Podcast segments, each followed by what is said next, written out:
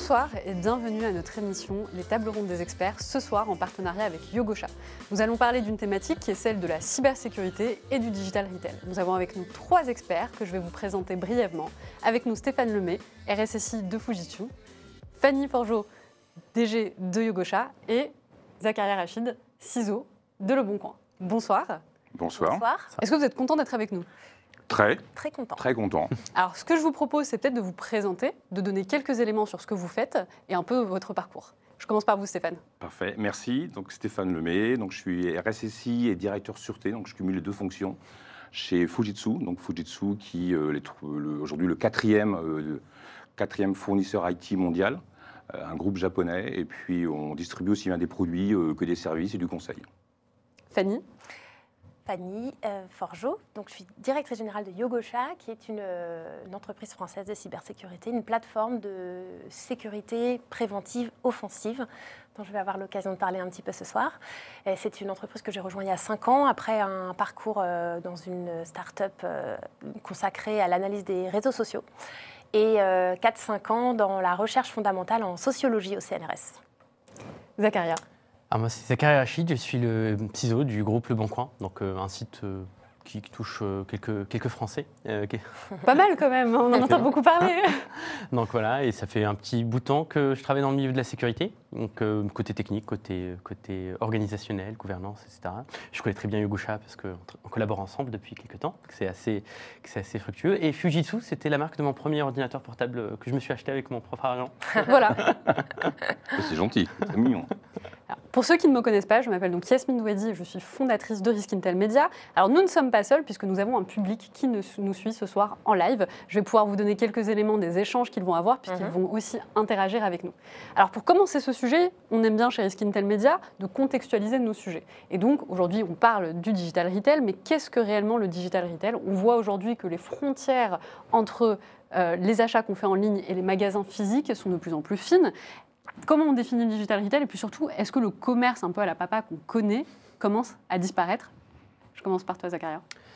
Alors, c'est quoi le digital euh, C'est quoi le, le commerce digital retail? Euh, c'est, est-ce, que, et est-ce que le commerce à la papa disparaît? C'est, c'est assez, euh, Hmm. c'est deux questions assez sympas. Mais je, pense- je pense que oui. Je pense que le commerce à la papa a déjà disparu. hein. Ça Hmm. fait longtemps qu'on, qu'on peut, qu'on, qu'on ne voit plus des caisses à l'ancienne. Vous savez, celles qui s'ouvrent avec un petit bouton. Il y avait une petite backdoor imp- implémentée. On peut l'ouvrir. en- Exactement. ça fait un petit bruit en plus. Euh, ça fait longtemps que c'est des, des- des tablettes. Ça fait longtemps qu'on paye avec des Game Boy. euh, je pense qu'on les appelle de manière un peu familière. Donc euh, oui, hein, ça, a disparu et c'est en train de, s'industrialiser. hein. On, va, bientôt voir les QR codes, je pense qu'on va en parler, qui vont apparaître partout sur les, sur les cartes pour payer. Ils y sont déjà pour les menus, ils sont déjà implémentés dans certains, certains restaurants et je pense que ça va encore, ça va encore augmenter de manière exponentielle. Fanny? Ah, en fait, le, retail est, euh, est numérisé de partout. C'est-à-dire que même euh, ce qu'on appelle le retail à la papa, c'est-à-dire euh, les, commerçants qui ont un, commerce physique, sont digitalisés, enfin numérisés et utilisent des, devices numériques, que ce soit pour... la partie logistique, que ce soit pour le paiement, etc. Donc en fait, digital retail, j'ai envie de dire non, retail tout court qui est numérisé de partout. Après, je trouve que cette, euh, euh, dichotomie qu'on peut faire entre les pure players, ty- typiquement Le Bon Coin, qui, ont démarré euh, sur, le web, et, ceux qui, ont démarré en physique historiquement, je pense qu'elle est intéressante et, on, va sans doute en, reparler, parce qu'il n'y a pas, disons que la dynamique d'innovation et de, numérisation ne s'est pas fait tout à fait au même rythme, et, l'un a, tiré les autres vers le haut. Et, ça me semble intéressant de conserver quand même cette, cette dichotomie entre ces deux types de retailers. Stéphane, vous en pensez quoi? Alors, je ne peux qu'être d'accord. Je vais peut-être apporter Ça commence peut-être bien. une nuance. Euh, c'est vrai qu'au départ, on avait euh, le, le retail pur et dur, hein, le, le magasin de, pa- de papa. On allait dans un magasin, on prenait un caddie, on poussait, et puis on remplissait le caddie, on sortait, on payait. Donc ça, c'était le, le retail, hein, aujourd'hui qu'on appelle le B2C, de façon très générique. On a vu se développer à l'opposé le e-commerce, qui a complètement dématérialisé la relation euh, avec le commerçant. Et puis entre les deux est surgi ce qu'on appelle le, digital euh, retail, en fait, qui est l'incursion du digital dans le retail. Tu le disais, Fanny, aujourd'hui, on a des commerçants, un peu à la papa, qui, tiennent des boutiques, mais qui vont vendre à travers plusieurs canaux numériques. Donc je dirais que quelque part le digital retail est la combinaison du retail et du e-commerce, et parfois d'ailleurs euh, au service d'une consommation de proximité. On peut très bien commander de chez soi et puis descendre dans la rue, récupérer les fruits et légumes ou en acheter en bas. Donc le digital retail, je pense, peut se définir par l'utilisation du digital très forte euh, dans un retail euh, qui n'est pas uniquement basé sur du e-commerce. Alors, évidemment, les commerces captent nos données personnelles. Quelle est la typologie de ces données et comment elles sont exploitées? Alors, les, les typologies de données, euh, elles ne sont pas que personnelles. In, in fine, euh, on va capter des données personnelles qui sont de façon classique, le nom, prénom, l'adresse lorsqu'on passe une commande, euh, lorsqu'on va souscrire à un programme de fidélité. Alors les données vont s'enrichir avec la composition de la famille, par exemple. hein. On reçoit tous à date anniversaire, euh, à notre date anniversaire, ceux des enfants, euh, voilà, un coupon pour aller euh, dépenser un peu plus. Donc ça, c'est une première partie des éléments qui sont collectés de façon traditionnelle. On vient l'enrichir souvent avec des données de paiement, voire des, cartes de crédit. hein. Maintenant, nombreux sont les retailers à proposer des facilités de paiement à travers des programmes de crédit. Et puis on a derrière, ça une, troisième catégorie de données qui est peut-être la plus importante, la plus obscure. Euh, ce sont les données qui sont collectées sur nos achats. Et c'est aujourd'hui le réel enjeu des retailers, c'est de travailler sur ces données pour améliorer alors, non seulement leur vente, mais également l'expérience client. Aujourd'hui, on va parler de, de vente omnicanal. Je vais pouvoir regarder sur Internet de chez moi, euh, sur le trajet peut-être compléter mes achats ou mes recherches euh, sur un smartphone, compléter mes achats en magasin, euh, peut-être payer une partie et me faire livrer l'autre partie. D'accord? Euh, Et donc, ces données personnelles euh, que constituent en fait mes achats sont riches d'enseignements sur la personne. Bah ouais, D'accord? Complètement. euh, si j'achète par exemple des produits sans gluten, on peut supposer que potentiellement j'ai une allergie au gluten. Euh, si j'achète par exemple des produits, alors aujourd'hui vous le savez, il y a des marques qui se, qui se déploient, qui se développent par exemple pour la beauté des peaux noires. Donc si de façon récursive j'achète des produits pour peau noire, on pourra en déduire par exemple ma race. Euh, on pourrait très bien déduire une religion sur la base des produits que j'achète, euh, selon que j'achète des produits qui seraient euh, halal ou cachés. Alors on peut les consommer de façon occasionnelle. hein. Euh, je sais où Zach en veut venir. euh, Je bois du lait donc. euh, mais de façon, je dirais, euh, plus sérieusement, de façon euh, plus euh, récurrente, euh, le fait effectivement d'analyser ces courses va permettre de faire du profilage. Ce que s'interdisent bien évidemment les retailers, hein, euh, ils vont le faire sur la base de données anonymisées et statistiques. D'accord, très bien. Alors, évidemment, on le dit souvent, en tout cas nous, euh, dans la cybersécurité, euh, les cyberattaquants sont très innovants et surtout très opportunistes. hein. Et donc, j'avais trouvé, et je pense que vous en souvenez, il y a quelques années, lorsque on a vu apparaître notamment des euh, faux euh, magasins en ligne, notamment pharmacieauvergne.com. Donc, je montre euh, aux gens qui nous qui sont à distance l'image, euh, qui se faisaient passer donc pour une pharmacie en ligne et qui proposaient donc des masques, mais également des gels, ce qui était en pénurie à ce moment-là. Mmh. Et donc moi, ma question, donc là on voit le petit message qui était envoyé, le message de phishing. Euh, donc finalement, moi, ma question c'est est-ce qu'on retrouve le même type d'escroquerie quelque part dans le domaine du retail? Et surtout quand on fait du bug bounty, quelles sont exactement les vulnérabilités qu'on essaye de détecter? Zacharia? Alors pour le bug bounty, je me tournerai vers, euh, vers, vers Fanny, où je, où je parlerai sur le contrôle de Fanny euh, après. Mais, mais juste avant, euh, tu, tu as complètement raison. En fait, en, en effet, les, les attaquants euh, réinventent les, les techniques et, en- et ils sont très, euh, ils sont toujours en, en création, euh, j'allais dire littéraire, mais, mais, mais sur numérique pour la peine. Mais ils font, ils, ils re- ils réutilisent toujours et encore les mêmes techniques. Chez Le Bon Coin, on voit euh, quotidiennement des, euh, des attaquants qui essaient de recréer des, alors des Le Bon Coin, le bon tiré coin, euh, des 0, des 1, des points .fr, des points .net, etc. Mais aussi des messages qui sont envoyés euh, aux personnes, parfois des personnes même qui ne sont pas clientes euh, chez Le Bon Coin. Il y a un Français sur trois qui n'est pas sur Le Bon Coin, faut, faut croire, et qui peut recevoir un message de spam, de CPF, de, ce genre de choses. Donc ce type d'attaque qui, qui existe depuis quelques, années quand même, sont encore utilisés. Alors, nous, on essaie d'ailleurs, on a une, une veille technique des- des- d'Internet, hein, que ce soit le deep web, comme on aime dire, le dark web euh, ou l'Internet normal, pour essayer de les détecter. Et ces attaques-là, euh, plus le, numérique, comme, euh, comme tu disais Stéphane, va, va s'intégrer, en fait, va s'insérer dans le, dans le retail et dans le commerce, plus les attaquants vont réutiliser ces techniques qui mettaient au goût du CPF. Alors, les attaquants, en fait, c'est comme des, c'est, des très bons commerciaux. hein. Ils s'in- ils s'inspirent de ce qui se fait, ils le vendent, ils, ils réadaptent leur technique euh, au produit qui est à la mode. Donc, quand c'est le CPF, ça va être le CPF. Quand il y aura des pénuries de masques, ce sera les pénuries de masques. Et euh, si on a un jour de- des pénuries de, de ou de beurre de micelle euh, en Bretagne, ben, ils essaieront d'arnaquer avec du beurre de micelle. Pour, le, le bug bounty. Ah ouais, euh, bah ouais. Et en fait, ils sont, ils sont extrêmement créatifs. Ils sont extrêmement créatifs, ils sont, euh, ils sont à l'écoute. Et on se dit qu'une des meilleures réponses à ce type de data créative, ça va être d'être, euh, de, de- bah, de- de proposer une méthode de protection tout autant créative. Et le, le- donc le bug bounty, donc c'est un peu l'ADN euh, historique de, Yogosha. C'est quoi?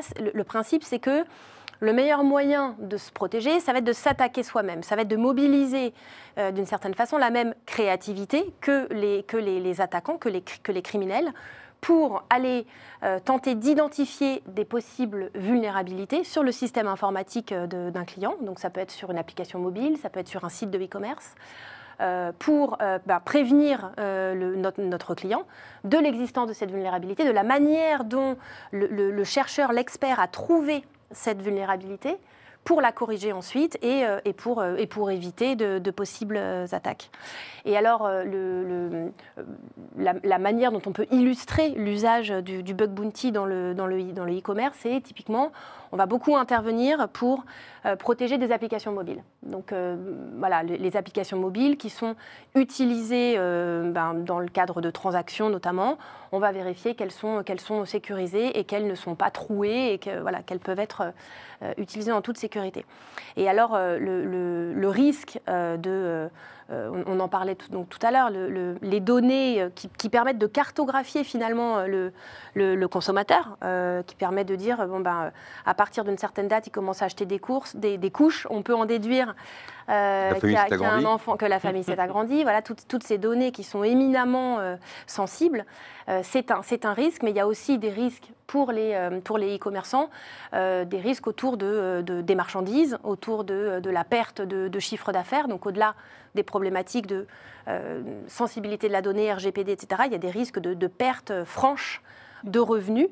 Et donc, euh, faire du bug bounty, c'est euh, anticiper ces possibles, ces possibles pertes, anticiper ces possibles risques pour le retail. Alors, il est vrai qu'on pense euh, souvent, en fait, finalement, aux consommateurs et pas aux commerçants. Est-ce que vous avez des exemples côté commerçant de choses qui ont pu se produire Alors oui, bien sûr. Alors, euh, alors, je, peux vous donner, je peux vous donner un exemple. euh, je vais évidemment pas, citer le, le nom, le nom des clients, mais euh, donc un, un e-commerçant, euh, en- entre autres de, de- de meubles, euh, qui en fait avait, euh, euh, je, vais, je vais le résumer, avait finalement une, faiblesse, une faille dans son site de e-commerce, qui provenait d'un ancien code de promo, d'une ancienne campagne de Noël, genre Noël 2020, qui n'avait qui, n'avait jamais été fermée, qui était complètement euh, inconnue par euh, les DSI, les RSSI de, de- l'entreprise, mais qui fonctionnait encore, donc avec un code de promo qui a été réutilisé par un de nos, de nos chercheurs euh, et qui a pu commander, alors il n'a pas été au bout évidemment, mais qui aurait pu commander une dizaine de canapés en ne payant que, euh, que le- le, euh, le- les, frais de, livraison.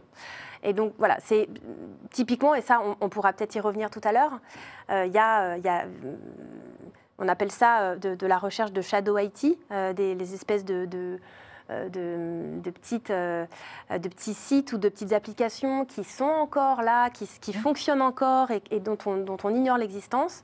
Bon, bah, notre boulot, ça va être de- d'essayer de, de les, de les trouver, de les identifier, pour voir si ce- ça ne représente pas des, des- des fenêtres, des portes ouvertes vers, euh, vers, les, vers les données et vers, vers un risque potentiel.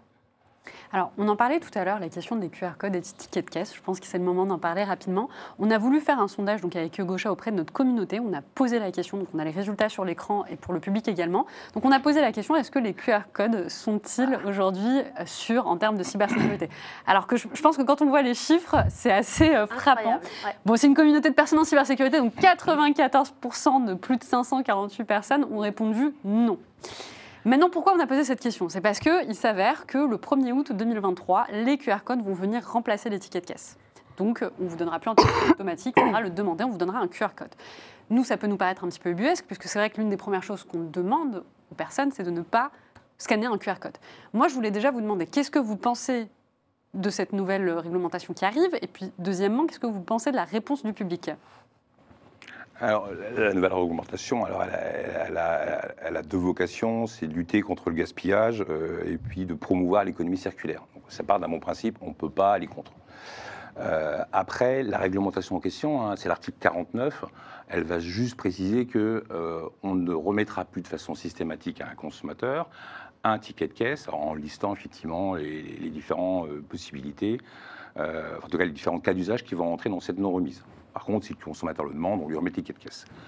Ce que ne dit pas la loi, et ce qui est un peu aujourd'hui le fantasme, hein, c'est effectivement le remplacement, etc. Donc, on va trouver sur des sites de services publics très officiels des possibilités hein, qui sont quand même offertes euh, à la fois aux consommateurs et puis aux commerçants de, bah, de pallier, ou en tout cas peut-être d'accompagner cette, cette transition.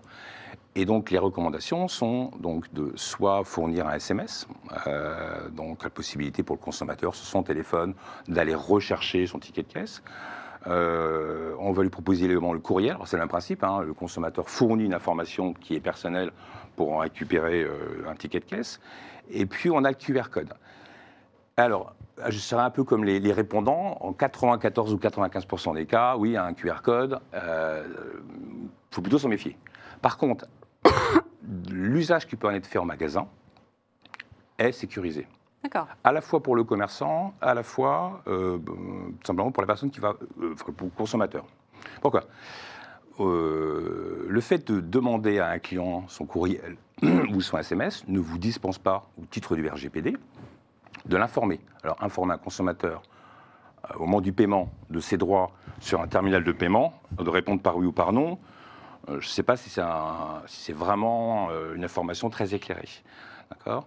Par contre, de lui fournir un QR code, donc il y a une remise en main propre ou quasiment, hein, euh, sur laquelle il va pouvoir venir rechercher l'information de façon complètement anonyme, le commerçant est protégé, le consommateur est protégé, on a juste perdu pour le commerçant la possibilité de capter un peu plus d'informations personnelles. Par exemple, un consommateur qui n'a pas encore de programme de fidélité peut-être de lui le proposer euh, au travers le mail qu'on va lui renvoyer en lui disant vous avez acheté euh, chez nous, on vous propose effectivement de, voilà, de, participer à notre programme de fidélité et puis on vous informe de vos droits au titre du RGPD. D'accord? Donc c'est sécurisé. Euh, pour autant, je ne pense pas que ce soit aujourd'hui la, solution qui sera, qui sera privilégiée par les commerçants pour les raisons bah, que je vous ai tout simplement expliquées. Fanny, Zacharia, vous en pensez quoi? Moi, je suis de l'avis des 6%. ah Si je reformule la question, le, QR code est-il sécurisé? Bah oui.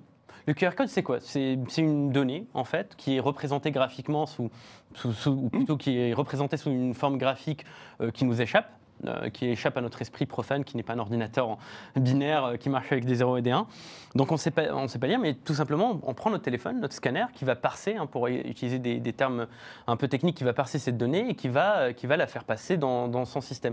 Donc ce dont on a peur, c'est quoi? Il y a deux attaques, deux grosses attaques qui peuvent venir de là. C'est soit toutes les attaques de type ingénierie sociale.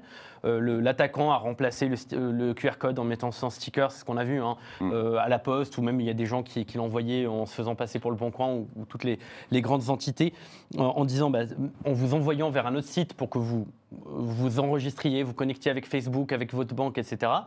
Ou alors, ce QR code va vous envoyer vers un site qui vous force à télécharger, enfin, qui vous invite à télécharger un, un virus ou autre, ou un fichier malveillant, où il vous redirige vers une, page euh, malveillante avec telle et telle chose et qui va exploiter des vulnérabilités au niveau de votre portable. Donc en fin de compte, la faiblesse, elle n'est pas dans le QR code lui-même. C'est pour ça que je me, fais un peu, je me fais un peu idiot pour, pour illustrer mon propos. Mais c'est ça, c'est l'usage qu'on en fait. Donc finalement, c'est le fait que les personnes ne sont pas formées et sensibilisées à, à la sécurité, puisque l'incursion du numérique dans notre monde, dans notre monde vulgaire de tous les jours, on n'a pas préparé les gens en fait. On n'a pas préparé pendant des années. Euh, bah, la sécurité, c'est l'affaire des geeks. Vous savez, ceux qui sont au, rez-de-chaussée, hein. ils ne ils sont jamais au septième étage. Ça, c'est la finance, euh, la direction générale, etc. Bon, peut-être que chez Fanny, euh, je sais, ils sont tous au même étage. Ça, c'est la beauté des, des, boîtes françaises. mais le, le, le les gens normaux, en fait, ne sont pas formés à la sécurité, donc en fin de compte, ils ne sont pas formés et préparés aux attaques d'ingénierie sociale. Euh, de même, leurs téléphones ne sont pas à jour, l'hygiène informatique, je ne vais même pas parler de sécurité de l'information, l'hygiène informatique n'est pas appliquée. Euh, combien de personnes installent des routent leur téléphone ou autre et finalement exposent leur, euh, téléphone à des attaques comme ça? Par contre, on pourrait aussi continuer à travailler comme on l'a fait depuis quelques années, parce que maintenant c'est quand même sécurisé. Avec votre iPhone ou avec votre Android, vous pouvez vous connecter à un réseau Wi-Fi, etc., préparer telle configuration, préparer un appel, préparer un SMS.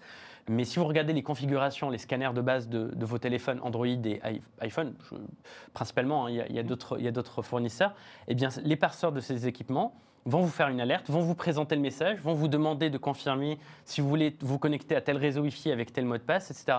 Donc il faut continuer à pousser ces choses-là pour que ça soit la base. Et pour les... Euh, tout à l'heure, Fanny nous a rappelé que finalement la digitalisation, c'est pas que le front-end, c'est pas que le...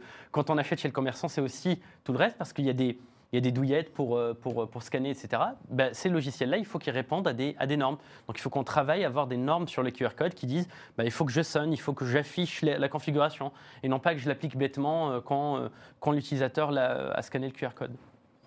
Et toi, Fanny? Je, suis, complètement d'accord. Enfin, moi, je ne suis pas du tout surprise et je, suis même ravie que la majorité des gens, l'immense majorité des répondants pensent que euh, euh, ça n'est pas sûr en termes de cybersécurité. Mais le fait que les QR codes ne soient pas sûrs en termes de cybersécurité, ça ne veut pas dire que pour autant, il ne faut pas les utiliser.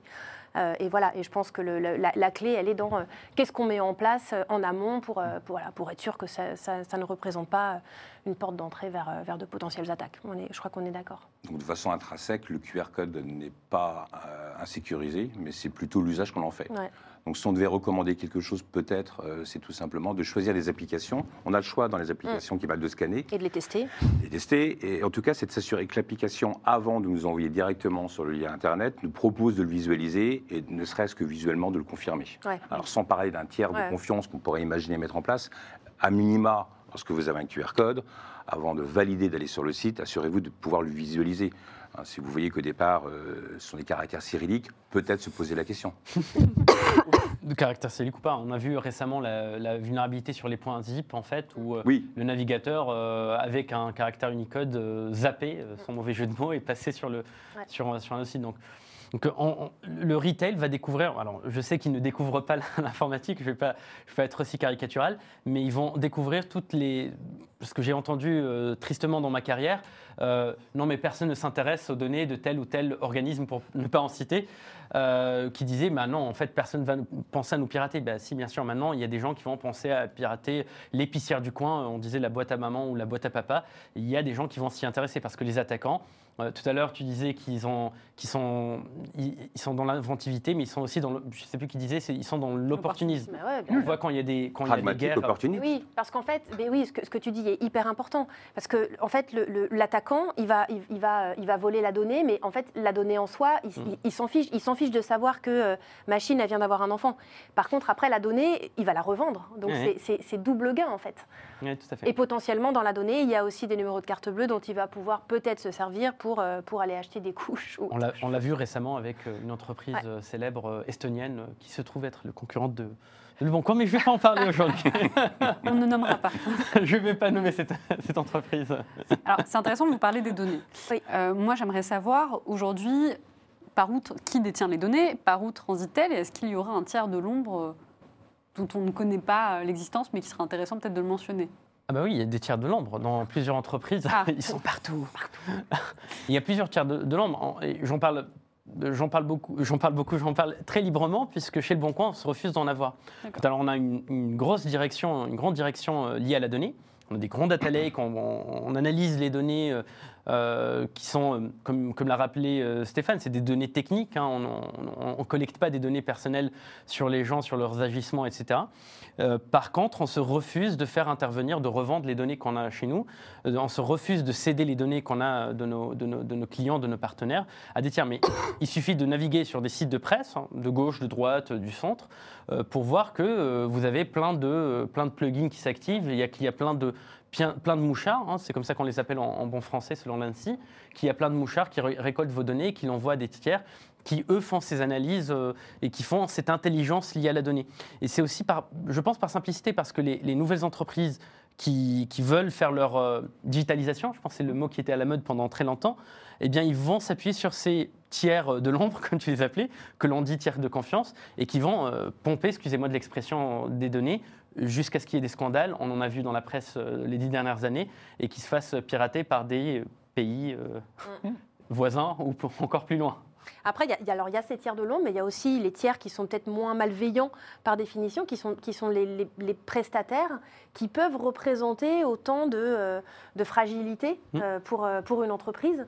Et, et notre co, hein, c'est bah, d'aller euh, d'aller tester la solidité du, du- admettons, du, du- du site de e-commerce de, de notre client, mais aussi bah, de, tout- de toutes les possibles applications qui sont connectées à Écosystème. l'écosystème. Exactement. Voilà. C'est ce que tu disais tout à l'heure, en fait, et moi, parfois, c'est ce qui fait aussi la différence quand je reçois un, rapport de, de, de, de et quand, quand, on le débat avec nos équipes, c'est la partie cartographie aussi. C'est ça aussi de nous dire, bah, tiens, il y a tel élément, il y a tel device ou il y a telle, euh, telle injection dans, dans, dans une page. Est-ce que c'est normal? Est-ce que c'est c'est vraiment des choses qui nous permettent, en fait, aussi de, de parler d'exploitation, de possibilités de fuite de données ou autre, etc.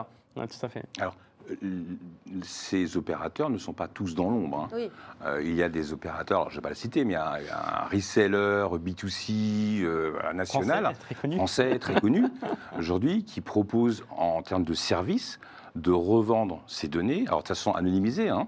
Euh, elle les revend euh, soit tout simplement aux, aux- comment, producteurs de ces produits finis qu'on achète euh, tous les jours, mais également à des fins publicitaires. hein. Mm. Aujourd'hui, vous avez les, les, les ad screens dans, les, dans les magasins, hein, vous levez la tête à la caisse, vous avez de la publicité pour le retailer, et puis vous avez de la publicité pour des produits qui sont revendus chez les retailers.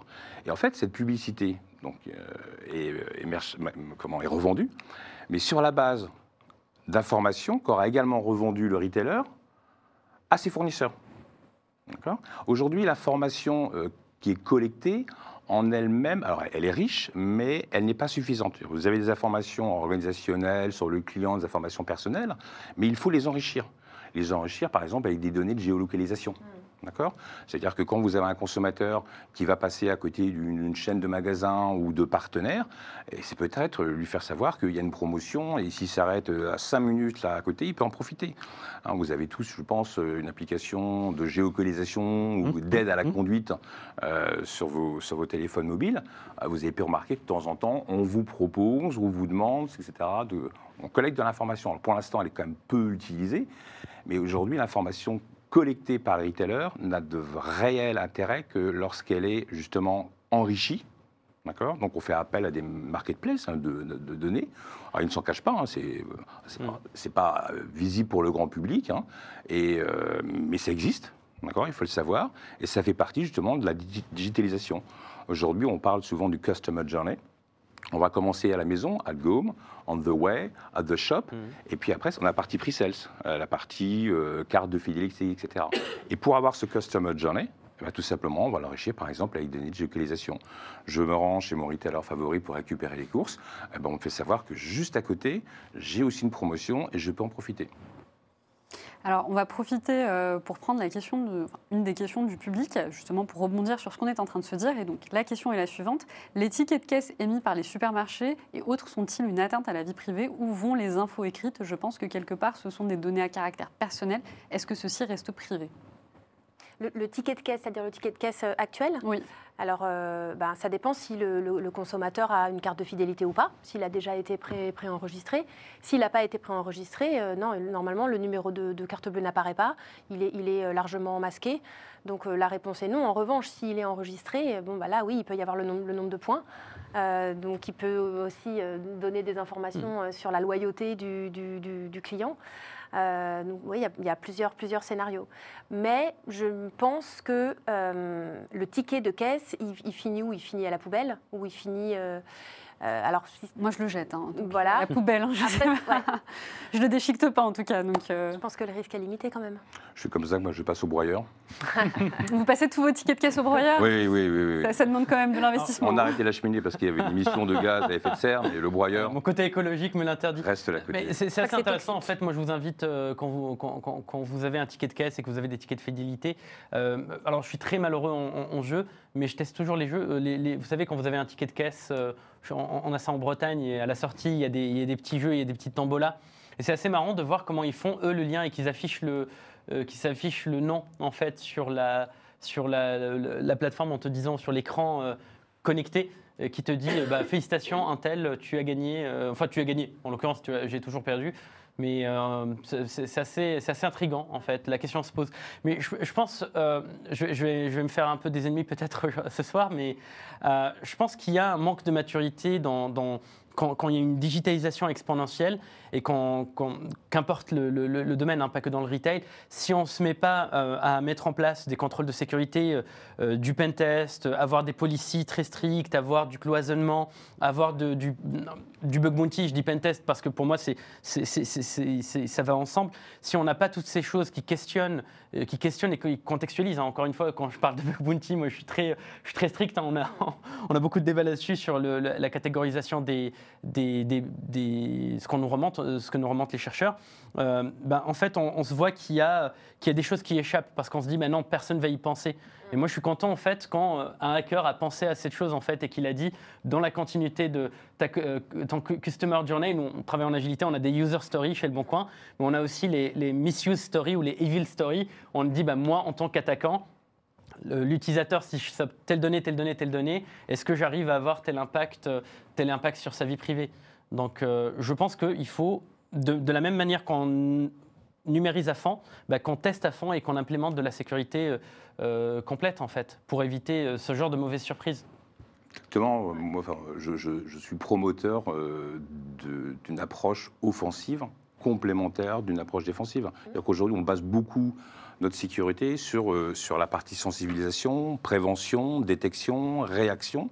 Donc on met en place dans le dispositif. hein. On a des technologies, des EDR, des NDR, des XDR. Et XPTDR aussi. Ah, tu me l'apprends, et voilà. Et donc, les antivirus, les anti-malware, etc. On a, on a un arsenal, euh, je dirais, de solutions euh, qui forment, je dirais, un ensemble à peu près homogène, à peu près mature, à condition que ça soit bien configuré. Tu parlais de vulnérabilité. Euh, souvent, les attaquants exploitent aussi ce qu'on appelle les misconfigurations. D'accord? Vous allez avoir une sécurité euh, à jour. D'accord? Si quelqu'un crée un compte administrateur ou avec des privilèges élevés, mais un mot de passe faible, si le hash est capturé, c'est une question de minutes. D'accord. Donc il faut constamment en fait, confronter euh, ses défenses Mhm. Aux attaquants. Un attaquant, par définition, pour moi, c'est quelqu'un qui pense l'impensable. Quelqu'un qui va aller, comme tu disais, exploiter la partie legacy. C'est un bond de réduction de 2020. Tout le monde au niveau opérationnel l'a oublié. Donc un attaquant, c'est quelqu'un qui a l'état d'esprit de se dire, mais et si j'appuie là? On va lui dire, non, c'est pas fait pour appuyer, t'as pas appuyé là, on l'a pas conçu pour ça. Mais l'attaquant, il a cet état d'esprit de dire, mais et si je le fais, il se passe quoi? Il se passe quoi? Exactement. D'accord? exactement. Son Et puis en général, quand on dit euh, non, c'est là où on veut euh. Comme on l'a pas prévu, quand on l'a pas prévu dans le dispositif, Ah ouais. D'accord? Eh bien, il faut se confronter à ces gens qui ont cet état d'esprit, avec des outils aujourd'hui qui nous permettent de le faire de façon, je dirais, euh, automatisée, rationnelle, quasiment systématique. hein. On dit qu'un un pentest, c'est jamais un audit. Les outils nous permettent quand même de se rapprocher. Voilà. Euh, mais il faut se confronter, c'est déjà claquant. J'aime bien cette discussion parce qu'en fait, bon, je pense que ce qu'il faut bien comprendre, c'est cette notion de complémentarité, donc dans approche, approche euh, euh, offensive, défensive, mais aussi complémentarité dans, dans les, euh, les moyens qu'on va utiliser. Donc on, on- on parle d'un arsenal, on se moque un petit peu. Et, évidemment, il faut des outils. Je pense qu'on est tous d'accord pour dire que, euh, au bout du bout, pour aller chercher la vulnérabilité qu'aucun outil n'arrive à remonter, il faut qu'il y ait des humains, et je vais, je vais caricaturer, mais il faut qu'il y ait des humains qui essayent de casser la machine. Et, et- et- et- et c'est c'est que comme ça bah, qu'on arrivera à, à- sécuriser au maximum euh, les, les- systèmes.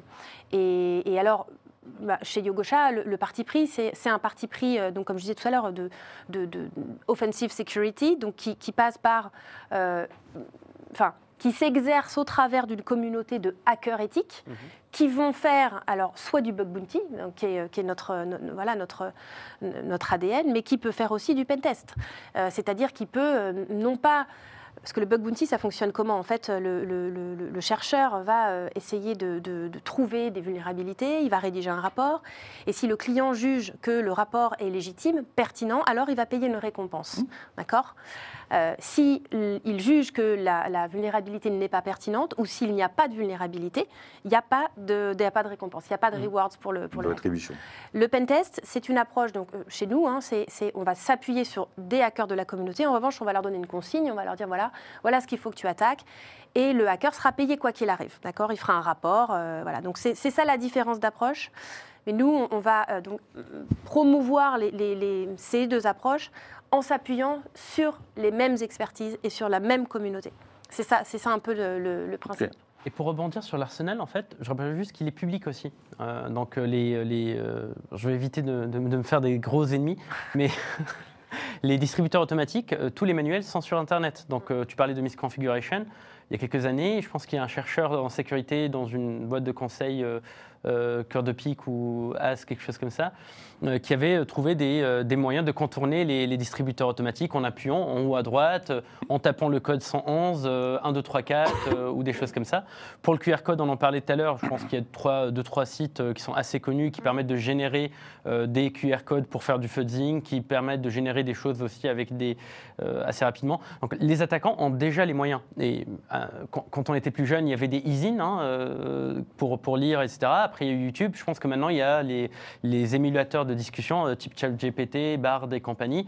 Euh, alors, quand bien même ils émulent des discussions, ils peuvent vous donner vraiment des, petites, des petits hints si vous leur dites euh, écoutez, je suis face à une, une caisse enregistreuse euh, de tel et tel modèle, euh, dis-moi comment la passer en mode euh, maintenance. Euh, c'est des choses qu'ils vont dire. Ils vont dire aussi peut-être que certaines, euh, certains cinémas ne, ne, ferment pas, ne ferment pas leurs bornes et il suffit de les lever parce que, parce que depuis quelque temps, ils, ils sont, ils se sont dit que ça rajoute du temps. Donc voilà, c'est c'est vraiment les erreurs, les erreurs communes. Et moi, personnellement, euh, je préfère payer un chercheur, euh, un chercheur euh, qui l'a trouvé et qui, m'é- qui m'évite des embêtements plutôt que, des Français qui utilisent notre plateforme soient, embêtés. Alors, je vois qu'il y a une question qui a été poussée par le public, donc on a rebondi dessus. Donc, c'est une question de Rewan. Mais du coup, dans quelle mesure peut-on demander à la boîte, à maman, papa, de se prémunir de ces menaces dans la mesure où ils ne sont même pas conscients des menaces et que cela nécessite très souvent un fort investissement de leur part? Le- bah oui, est-ce qu'ils ont les moyens Mm. Est-ce qu'ils sont suffisamment sensibilisés Et donc là, il y a- il y, a une question euh, qui, qui, euh, qui va se poser à un moment donné, c'est la question de la régulation. Euh, on, a, on a mis en place, euh, on, compare souvent, on a mis en place une régulation RGPD pour, pour être sûr que euh, euh, les, les données personnelles soient protégées. Bon, ben, de la même façon, il est possible qu'une régulation, une contrainte autour de la cybersécurité euh, soit euh, mise en place pour tous les tous les commerçants, pour tout- toutes les professions. Aujourd'hui, c'est ce qui est en train d'arriver dans le milieu bancaire avec la régulation qui s'appelle DORA, euh, qui, euh, qui Oui. va nécessiter euh, ben, pour toutes les banques, toutes les entreprises bancaires, assurances, de, de- de mettre en place des tests de sécurité. Euh, et et, euh, voilà, on peut, on peut imaginer que ça va, ça va être imposé à la, à la totalité des, des business euh, en Europe. Je, pense que, je pense que l'État doit aussi prendre de plus en Ouais. plus ses responsabilités. Il y a déjà des, des- des bonnes organisations gouvernementales type cybermalveillance qui donnent pas mal de, pas mal de billes, pas mal de, de productions euh, littéraires à lire à- pour, pour, pour apprendre et pour, pour euh, se protéger, pour se prémunir. Euh, il y a l'ANSI, bien évidemment, euh, qui, va, qui va venir le complé- compléter, le complémenter. Mais je pense qu'on peut aller plus loin, on peut permettre, donner des fonds. Je pense que j'ai vu une loi passer qui a un peu une- sorte de controverse sur le remboursement ou pas des rançons avec les Oui. assurances, etc. Peut-être qu'il faut aussi protéger les petits commerces et débloquer des fonds pour qu'ils puissent aller chercher. On a, on a des très belles boîtes en France, des très belles boîtes françaises qui sont à la pointe de la sécurité défensive, offensive gouvernance. Donc on a, on a les trois aspects. Euh, eh bien, donnant les moyens aux petites entreprises quand elles sont dans l'embarras d'aller chercher le leader de- du forensic français, d'aller d'aller mettre des, des outils euh, dans, dans- dans le bug bounty, etc. Alors, il y a déjà une initiative de ce type qui a été lancée par la BPI. Hein, tu pensais à la même chose que moi. Bah, le plan relance qui, a- qui Et- permet de. Voilà, ouais, ouais, Exactement. Donc les, les- les PME, les PMI, sous certaines conditions, euh, au travers d'une initiative de la BPI, peuvent bénéficier, alors à un prix euh, assez réduit, hein, on parle d'une somme de moins, je crois que c'est 2000 euros, par site, euh, d'un audit par des prestataires qui ont été qualifiés en amont euh, par la BPI. C'est notre cas d'ailleurs Ah pour, information. voilà, on fait partie de ce, de ce Voilà, répertoire de et, ce on, dispositif. et du- et on- et on a pu comme ça bah, participer à la sécurisation notamment de collectivités territoriales Parfait. dans le cadre de Donc ce dispositif existe déjà, et puis surtout, en fait, papa, maman et son commerce, euh, ils vont se tourner vers des acteurs du digital. Donc, est-ce qu'ils vont se poser ces questions? Sans doute pas. On va pas aller jusqu'à ce niveau de détail. Par contre, euh, là où il y a un intérêt, peut-être, c'est de, ben, de labelliser ces acteurs du digital sur lesquels vont s'appuyer ces petits commerçants, euh, le coiffeur du coin qui, par exemple, va chercher à optimiser, euh, il va faire du yield management, hein, il va chercher à optimiser tout simplement les places, de, les, les sièges occupés dans, dans sa boutique. Euh, je ne pense pas qu'il s'intéresse euh, voilà, le soir après son travail au RGPD, au compte RGPD, à la loi de programmation militaire ou ce que peut être offrir la BPI. Donc je pense qu'il faut aussi s'appuyer sur des acteurs qui peut-être sont labellisés ou reconnus euh, sérieux. Mais c'est pas plus mal, hein, mon, coiffeur qui laisse toujours son ordinateur débloqué, qui écrit les noms et les prénoms sur un papier. Je vous avoue que ça me fait poser des questions. Alors, euh, j'ai pas, pas des cheveux très, très fameux, mais quand même. Alors là, on a une phrase très sage d'un membre du public qui dit Avant l'attaque ou la violation de données privées, c'est trop cher. Après l'attaque, c'est trop tard. Alors moi, je me posais la question euh, dans le retail, à quoi ça ressemble une cyberattaque? Typique. Comment on la reconnaît? Qu'est-ce qui se passe en fait? Alors, euh, le, re- le retail enfin, est composé, c'est toute une chaîne. hein. Mm. Euh, On a toute la partie euh, front office, on a le middle office et on a le back office. D'accord? Donc, le- on- le middle office, c'est toute la partie fonction support, elle est peut-être moins sensible aux cyberattaques. Ce qui va intéresser les attaquants, c'est la partie front office, d'accord Souvent comme un moyen d'accéder au back office.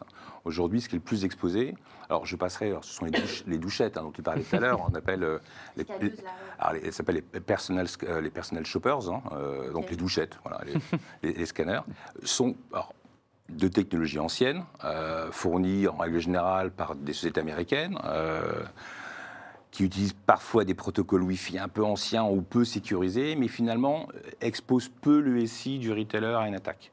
Euh, on va plutôt se concentrer en tant qu'attaquant sur le, le sur le, point of sales, le terminal de paiement qui bien souvent, enfin de paiement de facturation, qui bien souvent est un, est un post Windows, d'accord, avec toutes, toutes pardon, les vulnérabilités que ça peut engendrer. Donc ça, c'est le premier élément, c'est pour donner accès souvent au back-office, via le middle office. Et le back-office, qu'est-ce que c'est? Bah, Ce sont les bases de données qui vont contenir les informations, la partie paiement, euh, les achats, etc., toute la partie transactionnelle, toute la partie enrichie également. Donc on a le POS, on a un peu le middle office, et puis on a le back office. Et, de façon traditionnelle, une fois qu'on est sorti vraiment du front office avec la caisse enregistreuse, avec, euh, on a certains retailers par exemple qui peuvent avoir des portiques. D'accord? Donc on a une grosse partie IT, IoT, etc., sur laquelle il faut vraiment se focaliser, sur laquelle il faut vraiment travailler euh, à réaliser des bug bounty ou du pen test. Il faut vraiment le challenger. Après, on est sur des choses relativement classiques, alors qui embarquent encore beaucoup de mainframe, on le voit. Donc un point d'attention sur le mainframe, effectivement la partie euh, entre la partie un peu plus classique euh, et puis le mainframe, mais on reste sur du traditionnel. Je peux compléter de, alors, à, à- à quoi ça ressemble une attaque euh, dans le retail du point de vue du consommateur Pour compléter, Mhm. ça peut être tout simplement le, le- le site qui est complètement euh, inaccessible. Et là, qu'est-ce qui se passe? Le consommateur, bah, il ne peut pas faire ses courses sur le site A, bah, il va aller sur le site B. Et ça, c'est un, c'est, du coup, c'est double peine pour le site A parce qu'il n'y a pas de, il y a pas de, il y a pas de revenus qui rentrent. Et puis, bah, la, la loyauté de son consommateur, euh, elle, voilà, elle vole en éclats. Il y a tellement aujourd'hui de concurrence dans le retail que la moindre attaque peut vraiment être euh, très très pénible euh, d'un point de vue d'un point de vue revenu. Euh, bah, exactement. Exactement. En fait, c'est, j'ai- j'aimais bien, j'aimais bien cette double vision. Je m'y Ouais. j'étais en train de la visualiser. En fait, de- du point de vue, du point de vue du consommateur, c'est, c'est, c'est un abandon du, c'est un abandon du, du- du commerçant. En fin de compte, ça fait très FUD, hein, ça fait très, on, qu'on fait, qu'on, fait peur, euh, dit comme ça. Mais je pense qu'il y a une agence, euh, alors qui fait pas du retail, mais une agence de voyage euh, euh, qui est qui est clouée, euh, qui est crucifiée dans tous les articles, dans tous les réseaux sociaux. Euh, Peut-être à raison, diront certains. On peut Euh, peut-être préciser qu'il y a eu ben, Mais une c'est public, hein. de, de photos de passeport, c'est ça Photo de passeport, ouais. exactement. Et c'est parce que, comme, comme, comme vous l'avez dit, en fait, c'est sur toute la chaîne, l'attaquant, il est opportuniste. Il va s'attaquer au portique euh, et, tout- et tous les éléments IoT, encore une fois, euh, connectés, qu'on a connectés à la va-vite parce que c'est des ce que tu disais tout à l'heure, en fait, la plupart des gens ne sont pas mécaniciens. Euh, ils, ont une voiture, mais ils savent pas, ils savent pas remplacer le, le, le- toi le premier, le joint de culasse ou la roue ou, ou autre. Donc c'est la même chose en informatique et ils achètent le nouvel élément, la nouvelle boîte qui marche euh, du feu de Dieu parce que le commercial a dit que ça allait être le cas, que le marchand pardon a dit que ça, marchait. Donc ils ont plugué tous ces éléments, ils ont tous plugués sur le même réseau. La caméra euh, IP qui est euh, enfin voix la caméra IP qui est pluguée sur le même réseau. L'attaquant il va rentrer par n'importe où, soit par les éléments informatiques, soit par les éléments humains. Nous, on a systématiquement une formation de nos équipes service client euh, pour pas qu'ils divulguent. Alors là, on parle d'attaque informatique au sens euh, numérique, mais pour pas qu'ils divulguent des, des informations, des données sensibles, s'il y a un ingénieur CCL qui les appelle et qui se fait passer euh, pour, pour une personne qui veut récupérer son compte ou qui veut récupérer des informations ou autre sur telle ou telle personne. Donc il y a un ensemble d'éléments, et ça dans le retail, on le connaît très bien, puisque dans le retail, vous avez ce qu'on appelle l'ingénierie sociale. Alors nous, on met un fancy word pour ajouter des zéros sur les, les fiches de paie de, de RSSI, mais l'ingénierie sociale, c'est les arnaques. Et les arnaques, vous n'avez pas besoin d'éléments euh, financiers pour le faire. Et donc, le retail connaît très très bien les pertes, les pertes d'argent, les arnaques, les achats, euh, etc.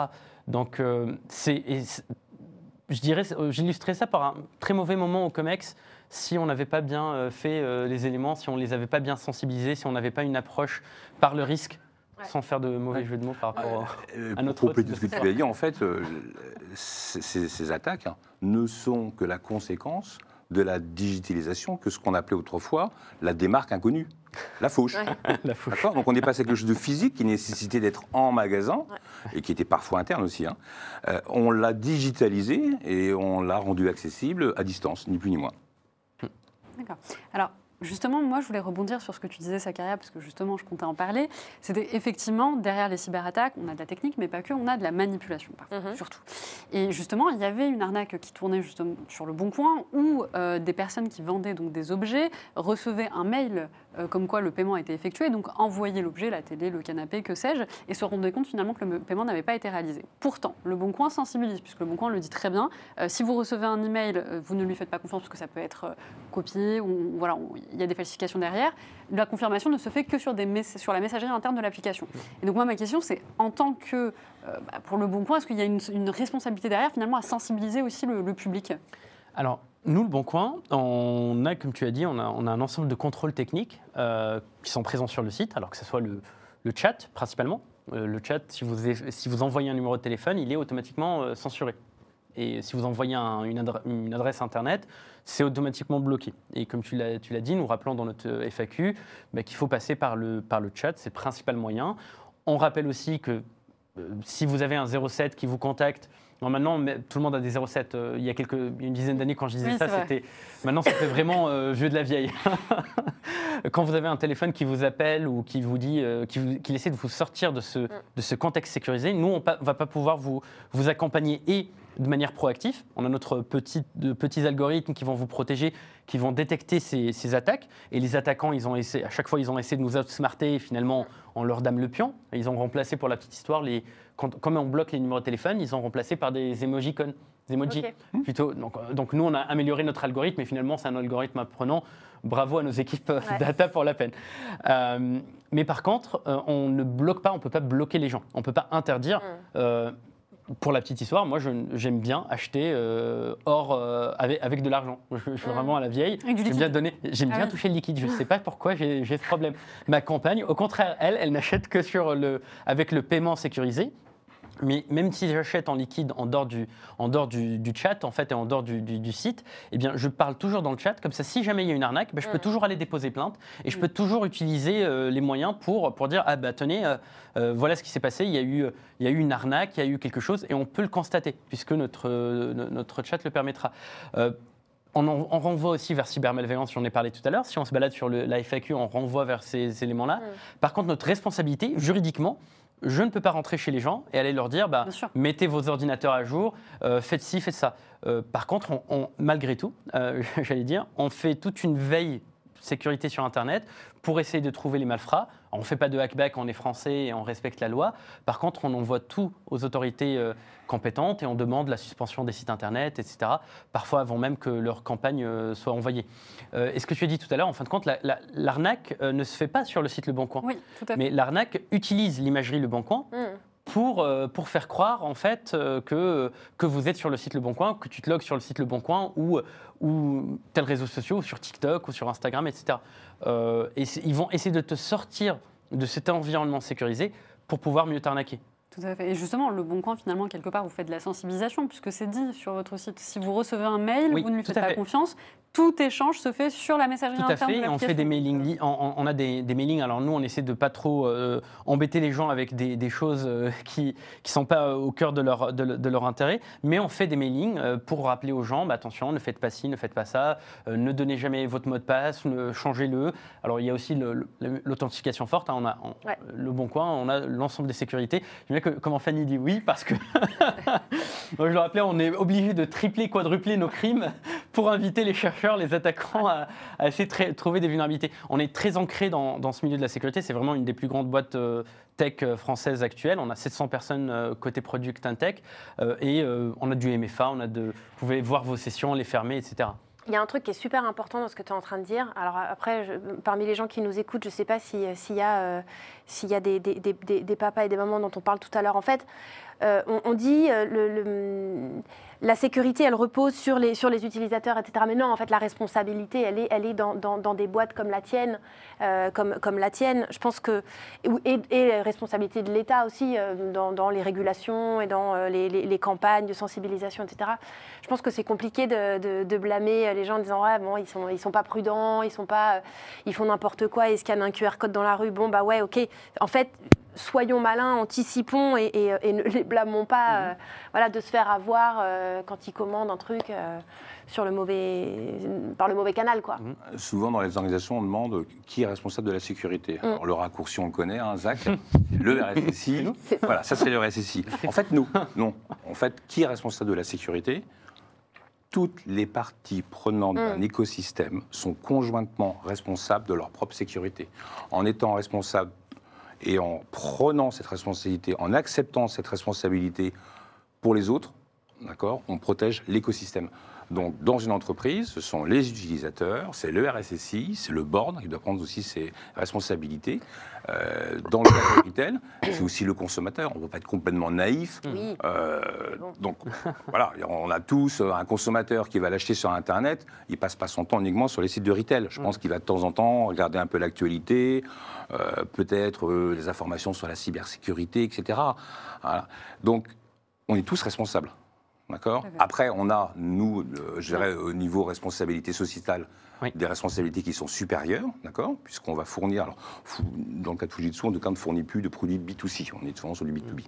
Euh, mais on a néanmoins des responsabilités partagées avec euh, les acheteurs, les consommateurs, les producteurs. Et on, on a aussi une responsabilité euh, industrielle, j'ai envie de dire. Ouais. Et c'est pour ça que le Bon Coin, en fait, euh, investit. euh, quand je vous dis qu'on est 750, c'est pas, c'est, pas un centre de coût, c'est vraiment des centres c'est un centre d'excellence pour nous dans l'entreprise. C'est un tiers, je pense, de, de notre entreprise actuellement, ou même be- beaucoup plus. Non, c'est, c'est presque la moitié. Euh, on, doit rendre un peu à notre société, on doit parti- participer euh, à, des tables rondes comme ça avec des, ex- des experts de la sécurité, à des forums. Alors, euh, je vais en égrener quelques-uns, euh, RootedCon, euh, le hack, pour parler vraiment des, forums hackers hein, qui ne sont pas très, pas très commerciaux, mais il y en a plein d'autres. hein. Je pense qu'il y a un summit. euh, Le Purple un Challenge summit, bientôt, euh, avec Gaucha d'ailleurs. le- Il y, a- il y a le Purple aussi où je dois Oui, le Purple bientôt. où on va venir. euh, il y a aussi le LBC carré, etc. Il y a plein de, il, il y a plein de, de- de forums comme ça de Oui. sécurité. Et je, je pense que la tech et la sécurité en particulier, c'est devenu une industrie. Il faut rappeler bah, qu'il y a un petit côté communauté à la base. C'est pour ça que j'aime beaucoup les, les bug bounty. hein. Et on en a, on en a euh, deux grands euh, en France. Et moi, moi, ça m'emplit de fierté. Euh, bah, il faut rendre à cette communauté, il faut travailler avec cette communauté. Et la, la solution, tout à l'heure, on le disait, c'est pas que dans les boîtes magiques. Euh, moi, j'ai des commerciaux toute la journée qui essaient de me vendre, je vais, je vais passer par un anti-commercial primaire, des, des boîtes magiques qui sécurisent, qui machin. Non, la, la- la notion, elle est dans, dans la connaissance qu'ont les gens. Eh bien, partageons le savoir pour que tout le monde puisse le transmuter en connaissance et qu'on qu'on puisse se sécuriser. Et n'ayons pas peur de dire, ben, je me suis fait pirater, euh, je risque de me faire pirater, etc. Toutes les boîtes se font pirater Le risque zéro et ont des incidents de sécurité. Les sociétés, en tant qu'auditeur, donc ancien auditeur, je peux vous le dire, les boîtes qui vous disent on n'a jamais eu d'incident de sécurité, soit ils vous mentent, soit ils sont dans la caverne de, de Platon, mais au fond à gauche. hein, c'est, ils, sont, ils sont bien. Ou alors ils sont sur la liste, mais c'est pas encore leur tour. Voilà, c'est pas, c'est pas Oui. encore sorti. Ils se sont fait pirater, ils le savent pas encore. Justement, on a le commentaire donc, euh, d'un internaute qui pose la question. J'ai vu le dernier scandale de Voyageurs du Monde où il y a eu un data leak énorme de passeports et autres Mhm. données sensibles des clients. Il a indiqué dans les médias qu'on en faisait trop et qu'il ne voyait pas trop où était le problème. Est-ce que les acteurs du retail sont à ce niveau d'inconscience ou sont-ils un peu plus responsables quand même? Alors là, on va, on va nous demander de pointer du doigt parce que je pense pas qu'ils soient tous inconscients à ce point. Euh, Moi, moi, j'ai des noms. Ce qui, est, ce qui est pointé malheureusement chez cet acteur, ce n'est pas tant le fait qu'il se soit fait pirater. Tu l'as dit, Oui, d'accord ça arrive, tabou, ça va arriver, et il faut arrêter effectivement de jeter l'opprobre sur les victimes de cyberattaques. Tout à fait. Moi, On connaît toutes les entreprises qui ont été victimes, mais qui n'ont pas eu, enfin, connu d'impact ou de, de destin funeste.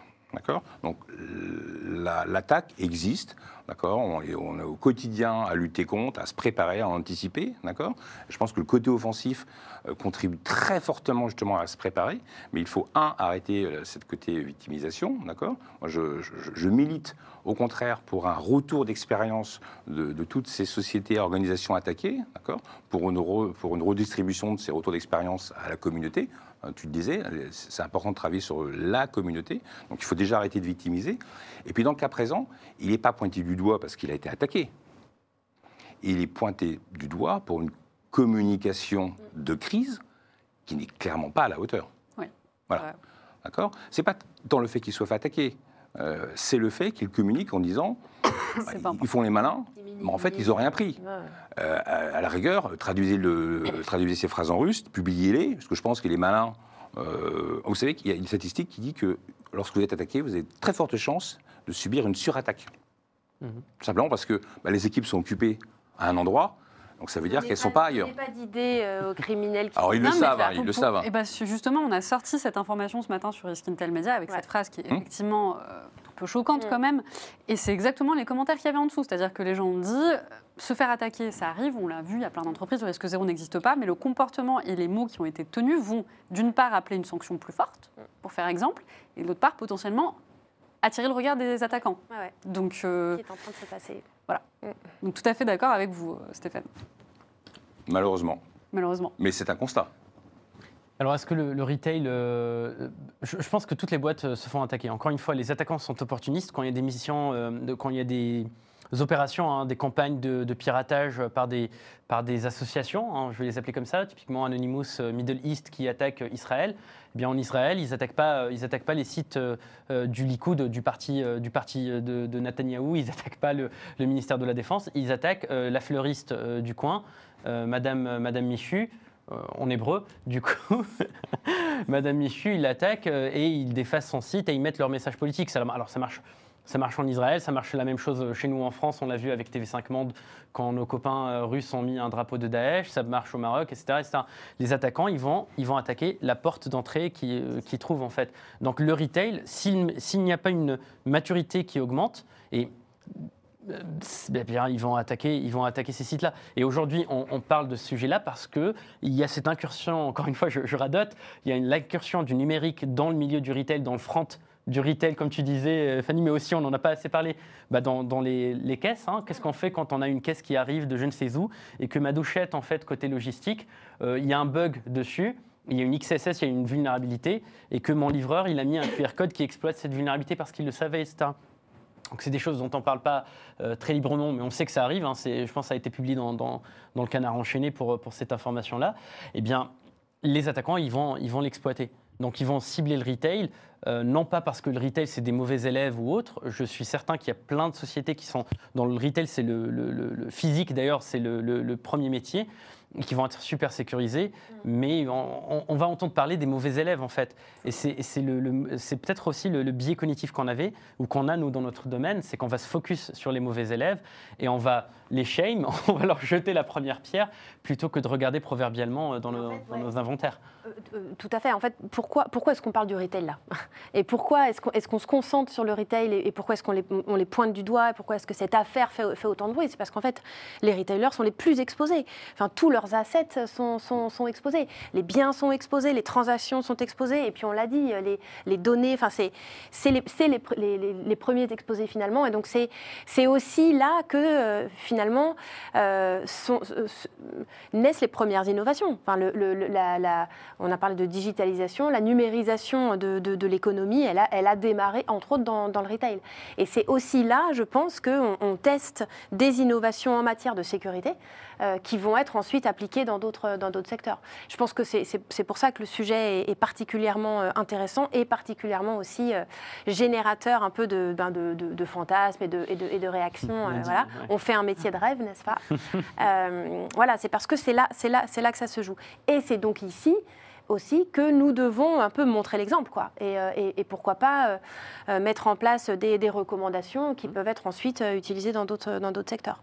Des recommandations en termes d'outils, des recommandations en termes d'arsenal, des recommandations en termes de bonnes pratiques de, d'offensif et des recommandations aussi en termes de réaction, communication et d'organisation. On n'en a pas parlé, tu l'as un tout petit peu ouais, mentionné. Ouais, Quelle place on donne à la, à, la, à la, sécurité, à la cybersécurité, dans, euh, dans un COMEX, dans le COMEX d'un, retailer?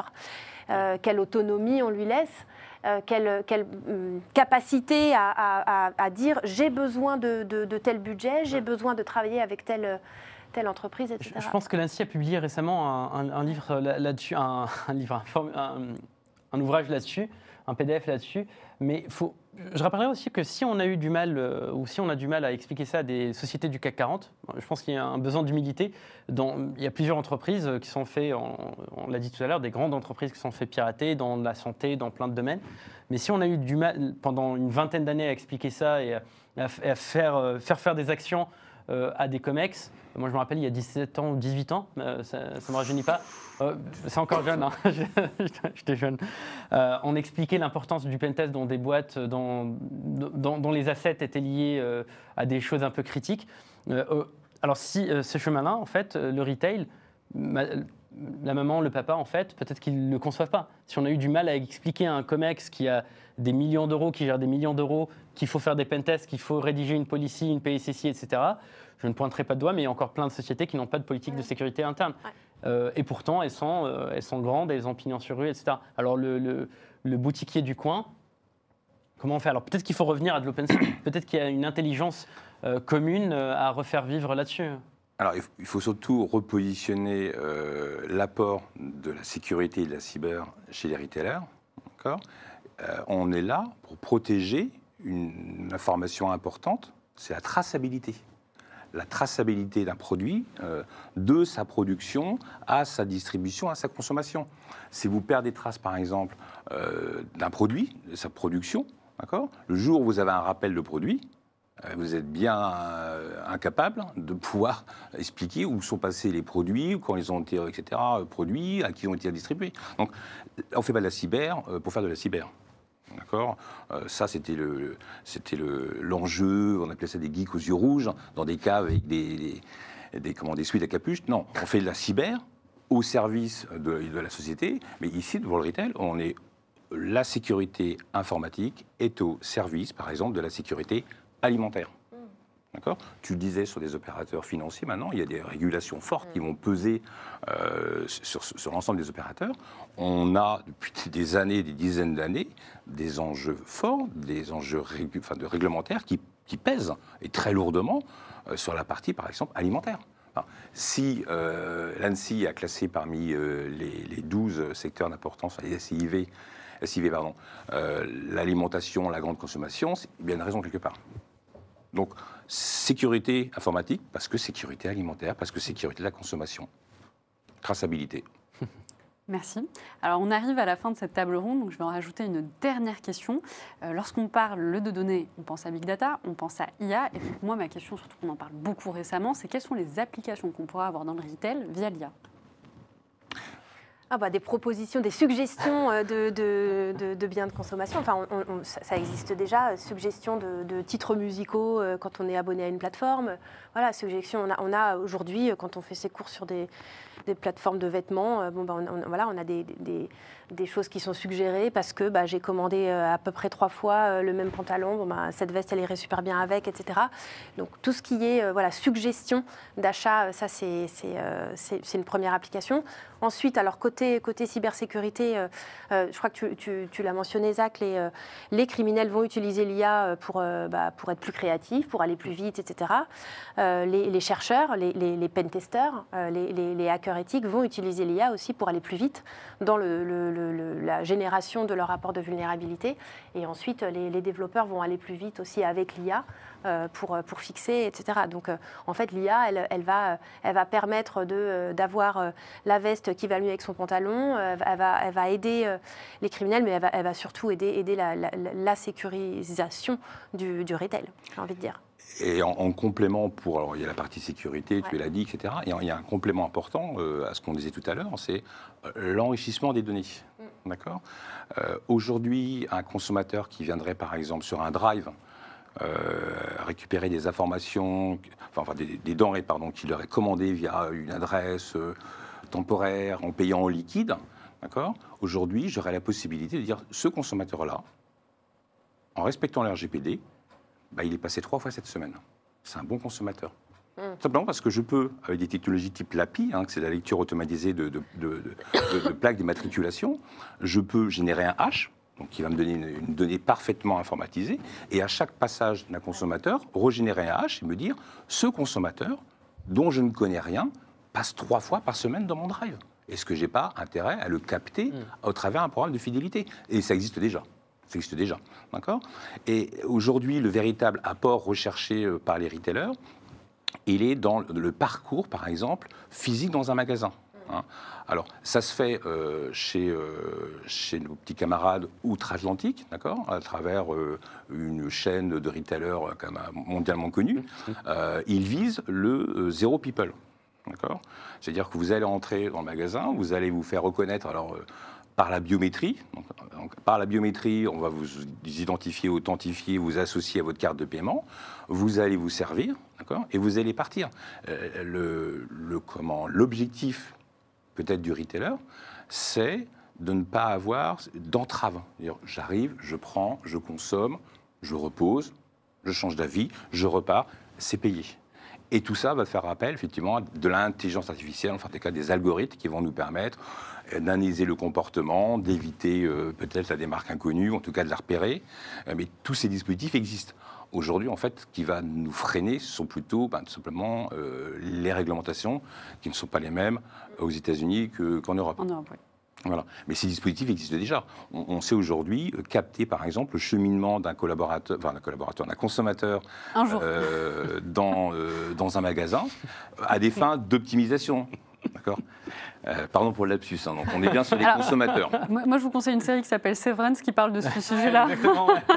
Mais continuez, Stéphane. Donc, on est vraiment sur le, le consommateur. Au- Aujourd'hui, on, on sait euh, re- euh, comment recréer le cheminement, et donc on sait par données statistiques dire bah, j'ai peut-être plus intérêt à positionner ce produit en tête de gondole ou euh, sur les fameux ad screen, positionner telle publicité, etc. Et alors, je dirais que le futur, il est plutôt de dire je vais associer toutes, enfin, je vais créer une combinaison de ces technologies pour dire quand ce consommateur que je sais est un très bon client, lorsqu'il va passer à tel rayon, eh ben, je vais lui afficher une publicité qui va le renvoyer vers l'autre. Je vais créer le besoin en temps réel euh, au- au- tout au long de son parcours. Et là, on est vraiment sur la digitale, euh, du digital retail. Parfait. Ça, ça a été bien résumé en fin de compte, euh, et la partie dystopique et, et la partie optimisation, euh, Exactement. et la partie optimisation du, du, du- du parcours utilisateur, parce que euh, no- notre travail, en Consommateur. fait- consommateur. consommateur, oui. On n'a pas le droit de dire utilisateur ni euh, collaborateur. Un jour. Bah, nous, on ne dit pas consommateur, nous, on a des utilisateurs chez le Bon Coin pour la, pour la peine. Mais en général, dans le retail, le consommateur, euh, qui, euh, on, on va optimiser son expérience. C'est ça, hein, on veut optimiser son expérience. Lui aussi, euh, ou elle aussi, elle veut gagner du temps euh, dans, et, et gagner du temps et optimiser son, son, son, son- son achat, etc. Et je pense en fait, donc au-delà même de- de- des aspects qui peuvent paraître un peu trop mercantiles, euh, je pense que ça va nous accompagner le- à, à se débarrasser des third parties dans, qui, qui sont un peu, qui sont un peu occultes, tu disais Fanny, qui sont Dans un peu dans l'ombre. l'ombre, Dans l'ombre, ouais. qui sont tapis dans l'ombre et qui Et donc aujourd'hui, euh, c'est le, le principal euh, fonction. Leur principale fonction, c'est cette manière d'analyser, de pouvoir dire combien de policiers euh, fréquentent tel ou tel site de, de, presse, etc. Et quand ils se font pirater par des, des attaquants étrangers, bah, ça, ça, nous met dans l'embarras. Je pense que, et tout à l'heure tu as mis le doigt dessus, hein, ça va améliorer, de, améliorer la capacité d'analyse, puisque le- l'IA, c'est du computing. En fait, alors, on l'appelle l'IA d'ailleurs, elle n'existe pas. hein, c'est des, les chat GPT, Bard et compagnie, c'est des émulateurs qui, euh, qui, euh, qui, qui émulent. D'ailleurs, euh, je, je- je leur ai posé deux, trois questions. C'est pas demain que ça va, que ça va remplacer euh, les équipes. hein, j'ai posé des blagues. J'ai posé des blagues en barre, j'ai pas eu de réponse. non plus. Donc, c'est c'est des capacités de, de computing qui vont, nous, a- qui vont nous aider à faire ce qui existe déjà. Le, le- traquer le, mouvement physique dans un magasin ou de la souris, les heatmaps et compagnie, c'est des choses qui existent déjà. Mais on va le faire encore plus, encore mieux, en réduisant, je l'espère, en tout cas moi je voudrais bien, je voudrais bien euh, garder un peu d'espoir, en, réduisant les impacts RGPD, en réduisant les, les violations euh, sur la vie privée. Parce qu'il y a pas mal de choses qui sont faites malheureusement euh, dans, les entreprises. Euh, Ce que j'ai retenu du consulting, c'est que les, erreurs ou les, écarts que font les entreprises, elles le font souvent par simplicité, parce qu'elles ont, des impératifs, qu'elles n'ont pas souvent la force de frappe que nous, nous, avons chez, Le Bon Coin, et que du coup, c'est des risques réglementaires qu'elles prennent. Et ils savent bien qu'ils sont obligés de prendre ce risque réglementaire pour pouvoir atteindre leur objectif euh, de marché. Donc peut-être que demain, avec ces intelligences artificielles ou ces LLM, on pourra euh, atteindre le but euh, de marketing en fait de, marchand sans se mettre en porte-à-faux et surtout sans mettre les clients, les utilisateurs, les partenaires et les collaborateurs en danger, que leurs données soient, soient bien sécurisées, anonymisées. Et je rêve d'un jour où toutes les, les données seront anonymisées en, en prod, en pré-prod et en test et compagnie. Bien écoutez, merci beaucoup d'avoir participé Merci. à cette table Merci. ronde. Merci d'avoir répondu à nos questions. Merci également au public qui nous suit à distance. Et puis bien évidemment à Yogosha qui est ce soir notre partenaire. D'ailleurs, Yogosha vous propose un livre blanc sur la question du bug bounty. Pour ceux qui ont déjà coché, vous le recevrez prochainement. Et ceux qui n'ont pas coché cette case, vous pouvez nous le demander par mail. En tout cas, n'hésitez pas à continuer à nous suivre sur notre chaîne YouTube, sur LinkedIn. Et je vous dis à la prochaine émission. Bonne soirée. Merci Yasmine. Merci. Merci. Au revoir.